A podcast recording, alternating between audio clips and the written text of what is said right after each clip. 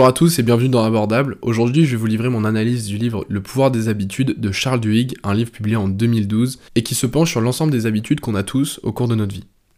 En lisant le livre et en le décortiquant un peu, je me suis rendu compte que l'auteur, il se penchait sur trois grandes questions. Comment les habitudes fonctionnent dans notre cerveau, d'un point de vue neurologique et scientifique? Comment se créer de nouvelles habitudes? Et enfin, comment changer d'habitude? Je vais directement commencer à parler de la, première question, hein. d'où proviennent les habitudes et comment tout ça fonctionne dans notre cerveau. Donc déjà, d'où est-ce que ça vient? En 1980, des chercheurs du MIT, le Massachusetts Institute of Technology, un énorme centre de recherche américain, ont réussi à découvrir où naissent les habitudes dans le cerveau. En fait, celles-ci prennent naissance au niveau des noyaux gris centraux. Les noyaux gris centraux, ce sont de minuscules blocs de tissu neurologique qui se trouvent au centre du cerveau. Ce qu'il faut savoir au niveau du cerveau, c'est que celui-ci, il s'est agrandi au cours de l'humanité. En fait, des couches externes s'y sont ajoutées. Et plus on va vers l'extérieur du cerveau, eh bien plus on trouve des zones récentes qui sont apparues récemment et qui sont à l'origine de facultés intellectuelles plus poussées, hein, de schémas de pensée euh, plus élaborés, de capacités à, penser, à conscientiser les choses. Et au contraire, en fait, plus on va au centre du cerveau, plus on trouve des zones bah, qui sont responsables de notre partie animale en fait, notre capacité à mettre en place des habitudes instinctives, d'avoir des réflexes primitifs en fait. Et nos noyaux gris centraux, eh bien, ils se trouvent justement dans cette partie du cerveau, en plein centre. Ce qui signifie aussi qu'ils existent depuis très longtemps, puisqu'on l'a dit, hein, plus on va vers le centre, plus on trouve des parties anciennes. Donc les premiers hommes, hein, l'homme préhistorique, bah, il avait déjà des noyaux gris centraux, il avait déjà la capacité d'avoir des habitudes. Mais par contre, il n'avait pas des capacités de réflexion comme on peut avoir aujourd'hui, parce qu'il n'avait pas les couches hein, du cerveau qui sont responsables de ces capacités-là. Et c'est assez logique en fait. Parce que l'homme préhistorique, à son époque, il vivait pas dans un monde aussi complexe que celui qui nous entoure aujourd'hui. Parce qu'aujourd'hui, on vit dans un système mondialisé, et c'est compliqué de comprendre toutes les cultures, de se positionner socialement, enfin, il y, a tout un environnement à comprendre qui est beaucoup plus élaboré, et qui fait qu'on a besoin de facultés mentales très développées pour pouvoir l'appréhender en fait. Mais l'homme préhistorique, il vivait dans un environnement beaucoup plus simple.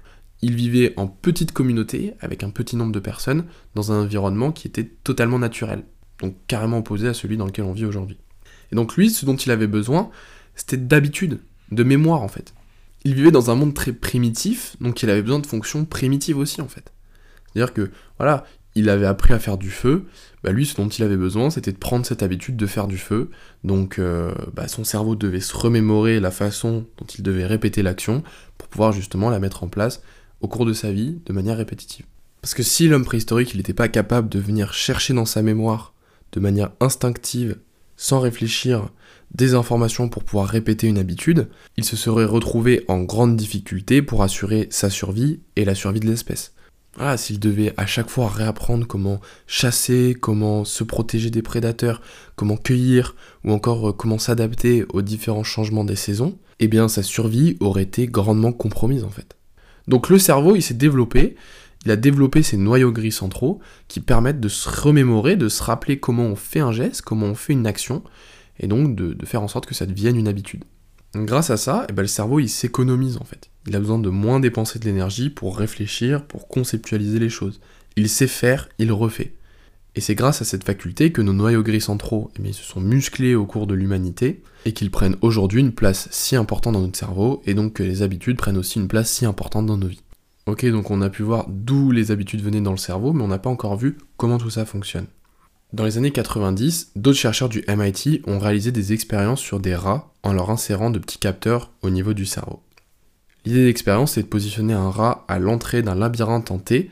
Hein, d'un côté, du côté droit, il n'y avait rien, et puis du côté gauche, il y avait un petit carré de chocolat. Donc le rat était à l'entrée, devant une trappe, et dès qu'on ouvrait la trappe, eh bien, il y avait un petit clic, hein, on entendait un petit clic. Donc au début, ben, on mène l'expérience sur le rat, donc c'est-à-dire qu'on ouvre la petite trappe, le petit clic se met, euh, on entend le petit clic, et puis le rat rentre dans le labyrinthe. Donc euh, ben là, on voit qu'il découvre tranquillement, il semble se balader, euh, voilà, sans renifler un petit peu les murs, essayer de prendre, la mesure de là où il se trouve. Mais en réalité, dans son cerveau, ben, on se rend compte que son activité neurologique, hein, son activité cérébrale, est énorme. En fait, son cerveau tourne à plein régime les noyaux gris centraux sont ultra actifs, et en fait, bah, le rat est en train de prendre de l'information. En fait, il engrange de l'information et vient la stocker dans les noyaux gris centraux. Donc pendant qu'il se balade tranquillement, bah, il y a ça qui se passe dans son cerveau. Et donc on répète l'expérience plusieurs fois.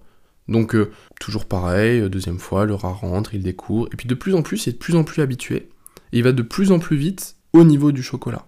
À tel point qu'à force de répétition, lorsque le rat se trouve dans le labyrinthe, eh bien son cerveau devient inactif. Ce qui se passe, c'est que lorsqu'il entre dans le labyrinthe, donc lorsqu'il entend le clic, son cerveau tourne à plein régime, enfin pour être précis, ses noyaux gris centraux tournent à plein régime, donc ça veut dire que le rat vient chercher l'information dans les noyaux gris centraux, hein, il vient se remémorer, il vient chercher l'habitude, et une fois qu'il s'est rappelé, une fois qu'il a trouvé, eh bien son cerveau s'éteint et le rat va directement au chocolat de manière automatique, sans réflexion, instinctivement. Une habitude, c'est ça. C'est on vit une expérience nouvelle, notre cerveau tourne à plein régime, il engrange de l'information, les noyaux gris centraux sont hyper actifs, ils photographient tout, ils retiennent tout. Puis à force de répétition, eh bien ils sont de moins en moins actifs, à tel point que lorsqu'on commence l'action, ils sont à fond, ils se rappellent, ils se remémorent, en fait on vient chercher dans la mémoire, et après, ils s'éteignent. Et on agit de manière instinctive, parce qu'on s'est rappelé, parce qu'on sait comment tout cela fonctionne. Et cette capacité-là d'aller chercher dans la mémoire pour répéter une action tout en laissant le cerveau tranquille, c'est un gain d'énergie considérable. Parce que le cerveau, c'est un organe qui demande beaucoup d'énergie.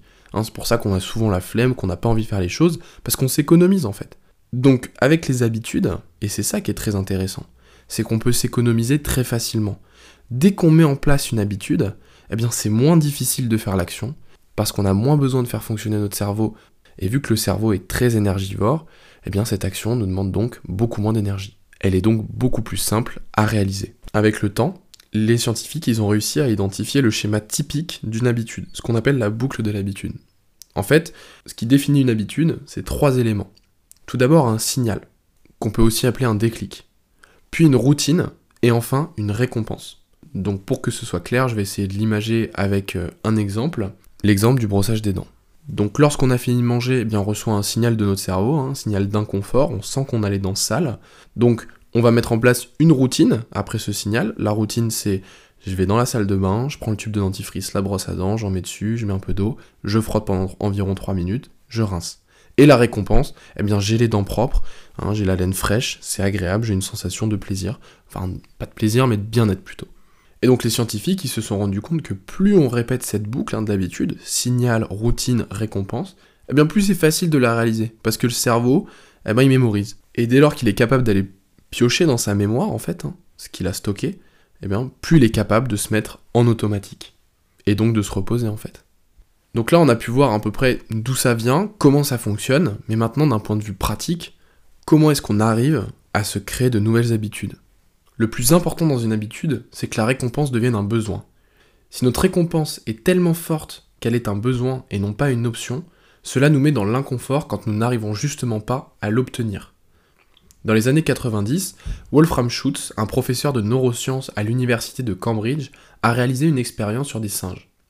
L'objectif de cette expérience était de voir comment le système de récompense fonctionnait au niveau du cerveau. Pour visualiser un petit peu le, le déroulé d'expérience, il y avait Julio, donc un petit singe qui avait été positionné sur une chaise. À sa gauche, il y avait une petite poignée hein, qui pouvait tirer. Euh, il avait aussi un petit tube qui venait dans sa bouche. Et en face de lui, donc il y avait un écran. Et de temps à autre, il y avait une petite figure avec euh, une petite figure de couleur qui s'affichait en fait à l'écran de temps à autre. Et en fait, l'objectif c'était de faire comprendre à Julio que lorsqu'il voyait une figure, il devait tirer sur la poignée afin de recevoir du jus hein, depuis euh, le petit tuyau qui arrivait jusqu'à sa bouche. Donc au début, euh, Julio il comprenait pas forcément comment ça fonctionnait. Et puis au bout d'un certain moment, il a compris comment fonctionnait le système, et donc il se mettait à tirer sur la poignée pour recevoir du jus dès qu'il voyait une figure de couleur à l'écran. Et donc dès qu'il a commencé à comprendre euh, comment le système fonctionnait, il s'est mis à se concentrer de plus en plus fortement sur l'écran. Donc à partir de ce moment-là, le professeur, il a pu vraiment s'intéresser à l'activité de son cerveau. Et donc, ce qu'on observait, c'est que ton activité cérébrale était normale lorsqu'il voyait la figure, normale lorsqu'il était euh, euh, en train de tirer sur la poignée, mais par contre excessivement élevé dès lors qu'il recevait du jus. Donc en fait, ce pic d'activité cérébrale, il correspondait au plaisir hein, que ressentait Julio dès lors qu'il recevait du jus. Mais avec le temps et à force de répétition, et c'est ce qui est particulièrement fascinant, ce qu'on a observé, c'est que l'activité cérébrale de Julio était excessivement élevé lorsqu'une figure s'affichait à l'écran, puis normal euh, lorsqu'il tirait sur la poignée, et enfin normal même quand il recevait du jus. En fait, ce qui s'est passé, c'est que Julio, il a compris que lorsqu'il y avait une figure qui s'affichait, il allait recevoir du jus. Donc dès qu'il voyait la figure, eh ben, il ressentait du plaisir, du plaisir par anticipation. Et c'est à partir de ce moment-là que le professeur Schutz a pu modifier son expérience. Dans la nouvelle expérience, eh bien Julio, il ne recevra plus forcément du jus dès qu'il tirera sur la poignée. En fait, de temps en temps il en recevra, et puis d'autres fois il n'aura rien. Et donc bah, Julio lui s'était habitué à recevoir du jus tout le temps. Donc forcément, eh ben, les fois où il tirait sur la poignée et qu'il n'en recevait pas, ben, il se mettait en colère. Voilà, il vivait de la frustration en fait. Et dans cette situation, le professeur Schutz observait son cerveau. Et c'est grâce à ça qu'il a pu constater quelque chose de nouveau chez le petit singe, l'apparition du besoin. En fait, Julio s'attendait à recevoir quelque chose, et donc par anticipation, il y prenait du plaisir. Mais du coup, quand il recevait pas le jus, il tombait de haut et, vivait très mal la situation. C'est ce qu'on appelle tout simplement le manque en fait on veut quelque chose, donc on s'imagine avec, ça nous fait d'ailleurs du bien de nous imaginer avec, hein, comme Julio, il ressent du plaisir à l'idée de recevoir du jus. Donc nous, bah, ça nous fait du bien de désirer cette chose, en fait, de, s'imaginer avec, mais dès qu'on l'a pas, et eh bah, c'est une souffrance, il y a un manque, en fait. Voilà, donc là, on vient d'expliquer le schéma du besoin. C'est exactement ça, le schéma du besoin. C'est le système qui mène à la création d'un manque. Dès qu'il y a manque, c'est qu'il y a besoin. Parce que quelque chose qui nous manque pas, quelque chose qui nous fait pas souffrir, c'est pas quelque chose dont on a besoin. Parce que ça veut dire qu'on est content si elle est là, mais si cette chose elle est pas là, bah c'est pas grave. Or le besoin, c'est on est satisfait du fait de se rassurer qu'elle soit là, mais par contre, si elle est pas là, et eh ben là c'est difficile. Plus tard, d'autres chercheurs ont mené une expérience quasiment similaire à une nuance près. La situation était la même, hein, toujours la poignée, le singe assis en face de l'écran, la figure qui s'affiche, le jus qui sort. Mais cette fois, les singes qui étaient testés eh bien, pouvaient sortir de la pièce pour rejoindre d'autres singes à l'extérieur. Il y avait même de la nourriture qui les attendait à l'extérieur s'ils voulaient arrêter l'expérience. Donc cette fois, les singes pouvaient vraiment arrêter l'expérience dès qu'ils le souhaitaient. Et il y avait deux groupes de singes cette fois-ci. Un premier groupe de singes chez qui on n'avait pas essayé d'implanter l'habitude de recevoir du jus dès que la poignée avait été tirée. Donc eux, ils n'avaient pas eu l'habitude de ça. Et l'autre groupe chez qui on avait fait en sorte de créer l'habitude. Donc euh, un groupe qui avait subi la même chose que Julio en fait. Donc pour le premier groupe, euh, chez qui l'habitude n'avait pas été créée, lorsqu'il tirait sur la poignée et qu'il ne recevait pas de jus, eh bien c'était pas grave, euh, ils quittaient la pièce et puis ils rejoignaient leurs copains à l'extérieur et allaient manger à l'extérieur également. Par contre, pour le deuxième groupe chez qui l'habitude avait été créée, l'extérieur n'était pas du tout une source de distraction. Ils ne sortaient pas de la pièce et ils restaient focus sur l'écran et ils activaient la poignée sans relâche afin de recevoir du jus. Ça ne sortait pas, ils continuaient quand même parce qu'ils avaient en fait tout simplement développé un besoin. Et leur sensation de besoin était devenue si écrasante que les singes eh continuaient de réagir à l'écran alors que plus aucun jus de fruits ne sortait du tuyau. En fait, ces deux expériences que j'ai évoquées, et qui sont évoquées dans le livre, elles montrent à quel point les habitudes créent des besoins neurologiques. Et pour qu'une habitude devienne bien ancrée, il faut qu'elle devienne un besoin, non pas un plaisir, mais un besoin. Si on prend l'exemple d'aller faire un footing, eh ben, si on veut vraiment que cette habitude soit ancrée en nous, il faut pas que ça soit simplement un plaisir d'aller courir.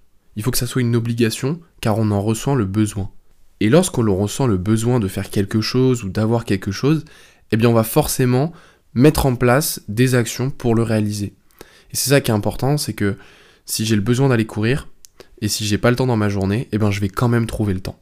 Au lieu par exemple de me reposer 30 minutes devant la télé soir, eh ben je vais enfiler mes chaussures et je vais partir courir parce que j'en ai le besoin. Pas parce que j'en ai le plaisir, parce que le plaisir ça peut se gérer, mais lorsqu'on a un besoin vraiment neurologique, notre cerveau nous pousse à aller vers cette chose-là. Et c'est ça qu'il faut chercher si on veut mettre en place des habitudes. Mais il y a deux problèmes à ça. Le premier, c'est que ça peut tourner à l'addiction, et c'est pas forcément bien d'être addict au sport par exemple, ou même d'être addict à quoi que ce soit. Hein. L'excès n'est jamais bon. Et le problème, c'est que mettre en place des habitudes, bah, ça peut tourner à l'excès. Et la deuxième, c'est qu'il est beaucoup plus facile de mettre en place de mauvaises habitudes que de bonnes habitudes. Et donc ça me permet de faire la transition vers la dernière chose que je voudrais aborder, que j'ai trouvé d'intéressant dans ce livre, c'est le changement d'habitude. Comment changer ses habitudes? L'auteur explique qu'il y a trois choses qui permettent de changer ses habitudes. Travailler sur la routine, avoir la foi et être bien entouré. Alors tout d'abord, travailler sur la routine. Comme je l'ai expliqué tout à l'heure, une habitude, c'est un signal une routine et une récompense. Généralement, lorsqu'on veut changer d'habitude, c'est qu'on a une mauvaise habitude, et une mauvaise habitude, c'est caractérisé par un signal qui généralement prend la forme d'une envie, hein, l'envie de boire, l'envie de fumer, une routine qui est une action euh, qu'on mène, donc le fait bah, d'ingurgiter euh, de l'alcool ou de fumer euh, une cigarette, donc c'est une action en fait. Hein. Et la récompense, c'est généralement le bien-être instantané, mais qui va nous, nous porter préjudice à un moment ou à un autre. Et donc pour l'auteur, ce qu'il faut faire, c'est jouer sur la routine. C'est-à-dire il faut garder le même signal, qui généralement, comme je l'ai expliqué, prend la forme d'une envie, garder la même récompense, qui généralement prend aussi la forme d'un bien-être, mais changer la routine au milieu. Changer l'action en fait. Voilà, modifier notre action. Si on prend l'exemple de la cigarette, si je ressens un signal euh, qui me donne envie de fumer une cigarette pour me sentir mieux, eh bien ce que je peux faire, au lieu de fumer cette cigarette, je peux aller courir et la récompense sera la même. Je me sentirai mieux. Donc l'idée c'est vraiment de modifier l'action. Même point de départ, même objectif, mais pas le même moyen. Voilà. C'est comme ça d'après l'auteur qu'on arrive à changer nos habitudes.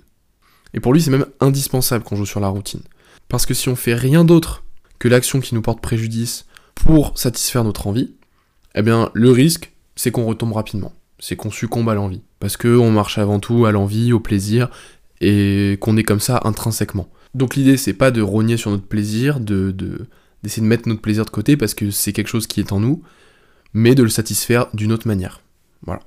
D'ailleurs, à ce sujet, en 2007, des chercheurs de l'université de Magdebourg ont réalisé une expérience sur les cerveaux d'un petit groupe de personnes alcooliques. En fait, l'idée c'était d'implanter dans le cerveau un petit appareil qui permettrait de couper le système de récompense. Ce petit appareil, il envoyait une petite décharge électrique qui permet de couper court au système de récompense. En simplifiant les choses, le système de récompense, c'est un système qui est dans notre cerveau et qui permet à l'être humain de ressentir de l'envie afin de se mettre en mouvement pour pouvoir satisfaire ses envies. Et dès lors que l'on coupe le système de récompense, eh bien l'être humain, il ne ressent plus d'envie en fait. Donc il a plus à se mettre en mouvement, il est plus motivé, il a plus d'énergie pour accomplir ses rêves, ses motivations, ou tout simplement satisfaire ses désirs. Et donc l'idée de l'expérience, c'était de faire en sorte de couper le système de récompense des alcooliques, grâce à l'appareil qui envoie une petite décharge, afin qu'ils ne ressentent plus l'envie de boire pendant suffisamment longtemps pour pouvoir les considérer comme sevrés. Et donc dès qu'ils s'étaient déshabitués à boire et qu'ils étaient donc sevrés, eh bien on leur retirait le petit appareil pour voir un petit peu leur comportement face à l'alcool. Et donc ce qu'on a remarqué, c'est que très rapidement, dès qu'ils rencontraient des problèmes dans leur vie, qu'ils se sentaient pas forcément très bien, ils recommençaient à boire. La même expérience a été menée par les mêmes chercheurs, mais cette fois-ci, on demandait aux participants de l'expérience de développer de nouvelles habitudes, de commencer à faire des choses nouvelles qui leur donneraient du plaisir, de réaliser des choses qu'ils avaient envie de faire. En fait, l'idée c'était de leur donner du plaisir d'un autre moyen que l'alcool, en bloquant l'envie d'aller vers l'alcool. Et donc même histoire, donc au bout d'un certain temps, lorsqu'ils n'avaient plus envie d'aller vers l'alcool, on leur enlevait l'appareil et ils reprenaient le cours de leur vie. Et ce qu'on a remarqué, c'est que ce groupe qui avait trouvé eh bien, d'autres moyens de ressentir de plaisir, hein, d'autres sources de plaisir, ne se tournait plus vers l'alcool quand tout n'était pas rose dans leur vie. Ils ne retombaient pas dans leur travers comme avait pu le faire le, le premier groupe, tout simplement parce qu'ils avaient mis en place d'autres routines pour satisfaire la même envie. En fait, au cours de l'expérience, ils avaient réussi à gérer leur stress, leurs angoisses, leurs difficultés d'une autre manière, et c'est ça qui leur a permis d'arrêter définitivement. Et c'est pour ça que l'auteur explique que le changement de routine est si important. Lorsque l'on change pas la routine, on risque forcément de retomber dans nos travers et de reprendre nos mauvaises habitudes. Ces mêmes chercheurs de l'université de Magdebourg, ils se sont rendus compte de quelque chose d'autre de très intéressant. Lorsqu'on imposait au groupe d'alcooliques d'adopter de nouvelles routines, et que ces routines prenaient la forme d'une certaine spiritualité, alors le nombre de résultats positifs était d'autant plus important. Cette observation me permet de faire la transition euh, vers euh, le deuxième élément qui permet de changer d'habitude, c'est tout simplement la foi. Avoir foi en quelque chose. Ce qui compte, c'est pas ce en quoi on croit. C'est vraiment le fait de croire qui est important. Ce qu'on remarque, c'est que lorsque un individu commence à développer une certaine spiritualité, quand il commence à croire en quelque chose, eh bien sa foi se propage et il commence à croire en lui à croire en ses capacités, en sa capacité à changer, et il développe une certaine confiance en lui qui lui permet de d'affronter les difficultés de la vie avec beaucoup plus d'assurance en fait. En fait, la foi elle est doublement contagieuse en réalité. D'abord en interne, on croit en quelque chose, donc on va se mettre à croire en soi, mais elle est aussi contagieuse vis-à-vis de l'extérieur. Si on observe des gens qui croient en eux et du coup réussissent, eh bien on va se mettre aussi à vouloir croire en soi. Parce qu'on va se dire que si d'autres l'ont fait, on peut le faire aussi. Et donc là, on en arrive au troisième élément qui est l'effet de groupe. De nombreuses études convergent toutes pour dire que les chances de changement lorsque l'on se trouve dans un groupe sont largement plus importantes que lorsque l'on se trouve seul. La foi, l'espoir, la confiance en soi, ce sont des choses qui se transmettent. Et donc voir que d'autres personnes se sont battues et ont réussi, ou que d'autres personnes se battent en même temps que nous, eh bien ça renforce notre foi et notre capacité à réaliser des changements. Donc un élément essentiel pour changer d'habitude, c'est aussi d'essayer de se mettre dans un bon environnement social, de se trouver avec des personnes qui vont vers le même objectif ou qui ont réussi le même objectif qu'on souhaite atteindre. Mais là où c'est piège, c'est que notre environnement social, il peut aussi nous tirer vers le bas lorsque l'on veut réaliser des changements au niveau de notre vie. Par exemple, euh, si je veux prendre une bonne habitude qui est de me coucher plus tôt le soir euh, pour être plus en forme tôt le matin, eh bien, euh, si je me trouve entouré que de personnes qui se couchent tard, qui sortent, qui se lèvent tard le matin, bah, ça sera beaucoup plus difficile que si je me trouve entouré de personnes qui se couchent tôt et qui se lèvent tôt. C'est évident. Donc pour changer d'habitude, bah, il faut aussi être capable de changer d'environnement social. Et ça, c'est quelque chose, bah, toujours pareil, d'assez difficile. Parce que voilà, si euh, tous mes amis, euh, ils sont parfaits, ils sont impeccables, on s'entend super bien, mais euh, qui fument tous et que moi je veux arrêter de fumer, bah, c'est dur de me dire que je vais plus les côtoyer du simple fait qu'ils fument. Donc ça c'est une grosse difficulté et c'est un motif d'échec très important l'environnement. Et donc forcément ça va demander beaucoup de volonté, soit de changer d'environnement, soit de rester dans le même tout en modifiant nos habitudes. Et cette réflexion, elle me mène à un dernier thème que j'aimerais évoquer dans ce podcast parce que l'auteur en parle dans son livre et je le trouve qu'il le fait d'une manière très intéressante. Il s'agit du rôle que joue la volonté lorsque l'on souhaite développer de nouvelles habitudes ou lorsqu'on souhaite changer nos mauvaises habitudes. Dans les années 90, une expérience a été menée par Marc Muraven, un doctorant en psychologie, qui était véritablement obsédé par une question si la volonté est une capacité, alors pourquoi n'est-elle pas constante? Voilà, donc si la volonté est une capacité, au même titre que marcher, pourquoi c'est pas quelque chose qu'on est capable de faire tout le temps, hein, qu'on est capable d'activer tout le temps quand on le souhaite? Pourquoi c'est pas quelque chose qu'on maîtrise en fait, si c'est bien une capacité? Et donc il a mis en place une expérience toute simple. Il a pris deux groupes de personnes. Quel que soit le groupe, chaque participant avait en face de lui sur une petite table individuelle une assiette de cookies et une assiette de radis. Au premier groupe, que je vais appeler le groupe radis, il a demandé de manger uniquement les radis et pas toucher aux cookies. Au deuxième groupe, le groupe cookies, il a demandé de manger les cookies et de pas toucher au radis. Ce qui est évidemment un effort beaucoup moins conséquent. Hein, c'est plus difficile de se retenir de manger des cookies que de se retenir de manger des radis. Mais ça, c'était que la première étape de l'expérience. Après cela, le professeur positionnait sur chaque table un casse-tête. Et donc, quel que soit le groupe, les participants devaient résoudre ce casse-tête. Ce qu'ils ne savaient pas, c'est que le casse-tête était impossible à résoudre. L'objectif pour Muraven, c'était en réalité de savoir combien de temps chaque participant était capable de tenir avant d'abandonner. Et il s'est rendu compte d'une grande différence entre les deux groupes. Pour le groupe radis, donc qui avait eu l'interdiction de manger des cookies et qui avait dû manger les radis, il tenait environ 8 minutes et montrait rapidement, très rapidement, des signes d'énervement, de frustration, de mécontentement, et donc décidait d'abandonner. Quant au groupe cookie, il tenait bien plus longtemps. En fait, c'est même Muraven, la plupart du temps, qui imposait aux participants d'arrêter. Ce qu'en a conclu Muraven, c'est que la volonté, c'est comme un muscle. C'est pas quelque chose qu'on peut utiliser en permanence. On peut pas courir tout le temps. Il y a des moments où il faut qu'on se repose. Et ben la volonté, c'est exactement pareil. On peut l'utiliser, mais on peut pas l'utiliser tout le temps. C'est comme un muscle. À un moment, il arrive à saturation, il peut plus contracter, il faut qu'il se détende, il faut qu'il se repose, qu'il reprenne de l'énergie. Et la volonté, ça fonctionne exactement de la même manière. Et on le voit pendant l'expérience. Le premier groupe, le groupe Radi, qui avait eu l'interdiction de manger des cookies, ils avaient déjà fait preuve de volonté pour ne pas céder.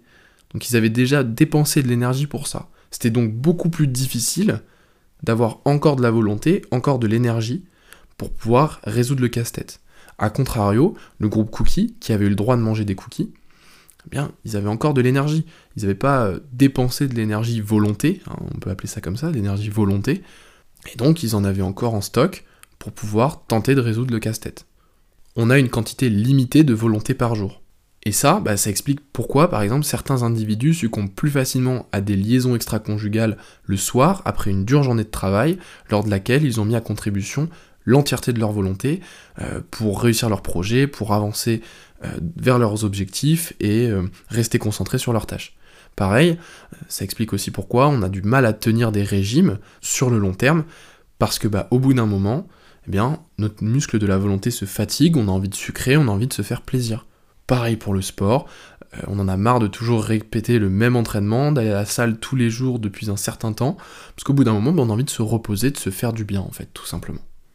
Savoir ça, ça nous permet aussi de déculpabiliser, hein, on n'est pas des surhommes, on fait des erreurs, euh, des moments on procrastine, on relâche, ben, parce qu'on n'a pas toujours l'énergie nécessaire. Mais par contre, comme on l'a vu, si la volonté est comme un muscle, ça veut dire qu'on peut l'entraîner, qu'on peut la faire progresser. En 2006, deux chercheurs australiens, Megan Houghton et Ken Cheng, ont mené une expérience. Pendant deux mois, ils ont réuni 20 personnes qui ont eu pour mission de se lancer dans un programme d'exercice physique, donc qui comprenait de la musculation, de l'endurance. Et ce programme, eh bien, il était de plus en plus intense au fil des deux mois. Au bout de deux mois, les deux chercheurs, ont étudié la vie des participants de plus près, pour voir si ces progrès dans le sport, eh avaient permis de changer quelques habitudes et d'améliorer le mode de vie de ces participants. Avant le début de l'expérience, les personnes qui avaient été sélectionnées pour la mener, qui correspondaient à un profil de personnes hein, qui se désignaient elles-mêmes comme flemmardes, pantouflardes, euh, et qui euh, avaient un mode de vie euh, pas très sain, hein, entre malbouffe, peu d'activités sportives, voilà. À l'issue des deux mois, lorsque les deux chercheurs se sont penchés sur la vie des participants, ils se sont rendus compte que les progrès dans le sport avaient été aussi corroborés par des progrès dans leur mode de vie.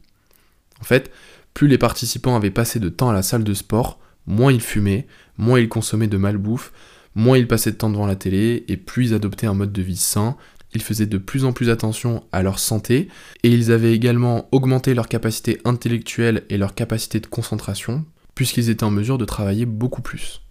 Une expérience un peu près similaire a été menée sur un autre groupe de personnes, mais ici le point de départ, c'était que les participants devaient être en mesure de gérer au mieux leur budget.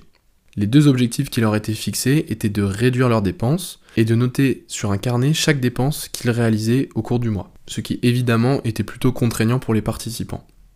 Au final, le constat fut exactement le même que pour les participants qui avaient été poussés à commencer leur programme de sport. Plus le temps avançait, plus les participants étaient capables de gérer leurs dépenses, mais ces progrès se propageaient également au reste de leur vie. C'est-à-dire qu'ils buvaient moins, ils fumaient moins, ils absorbaient moins de caféine, ils avaient augmenté leur productivité, en clair, ils avaient considérablement amélioré leur niveau de vie.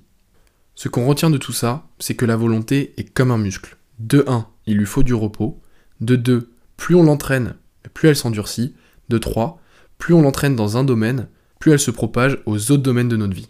Donc travailler sur la volonté peut totalement changer le cours de notre existence. Et ça, c'est Todd Esserton, un chercheur à Dartmouth College, qui l'explique. Il dit que si vous apprenez à vous forcer à vous rendre à la salle de sport, à vous attaquer à vos devoirs ou à manger une salade au lieu d'un hamburger, au passage, c'est aussi votre pensée que vous modifierez. Parce que travailler sur sa volonté, c'est arrêter de vivre au gré de ses pulsions. En s'exerçant à ce niveau-là, eh bien, on arrive à mieux réguler ses envies, à prendre sur soi. Et être en mesure de prendre sur soi, d'accepter certaines situations, de faire face à l'épreuve de la frustration, eh bien, ça permet de vivre plus sainement. Et plus on va s'apprendre à résister, eh bien plus ça sera facile de le faire parce qu'on aura pris l'habitude. On aura pris l'habitude d'aller faire notre sport, on aura pris l'habitude de passer du temps en famille à ce moment précis de la journée. Voilà, c'est des habitudes clés qui peuvent changer notre vie, qui peuvent nous éviter eh bien, de tomber dans l'ennui, dans l'insatisfaction. En fait, ça nous mène vers une qualité de vie meilleure, donc faut travailler sur la volonté. C'est ce qu'explique le livre en fait. Il faut bien la travailler comme un muscle. C'est-à-dire que faut pas essayer de faire des journées 8 heures de travail et puis plus bosser pendant deux jours. Non, il faut essayer d'être régulier, de prendre du repos, de continuer de s'exercer. Et puis au fur et à mesure, à force de progression, à force que notre muscle de la volonté grossisse, eh bien, on verra notre qualité de vie entière s'améliorer. Pour terminer ce podcast, je vais donner un dernier conseil que l'auteur donne dans son livre et qui me semble véritablement important puisqu'il peut servir pour tout, hein, que ce soit pour changer d'habitude, pour s'en créer de nouvelles, euh, mais aussi pour travailler notre muscle de la volonté.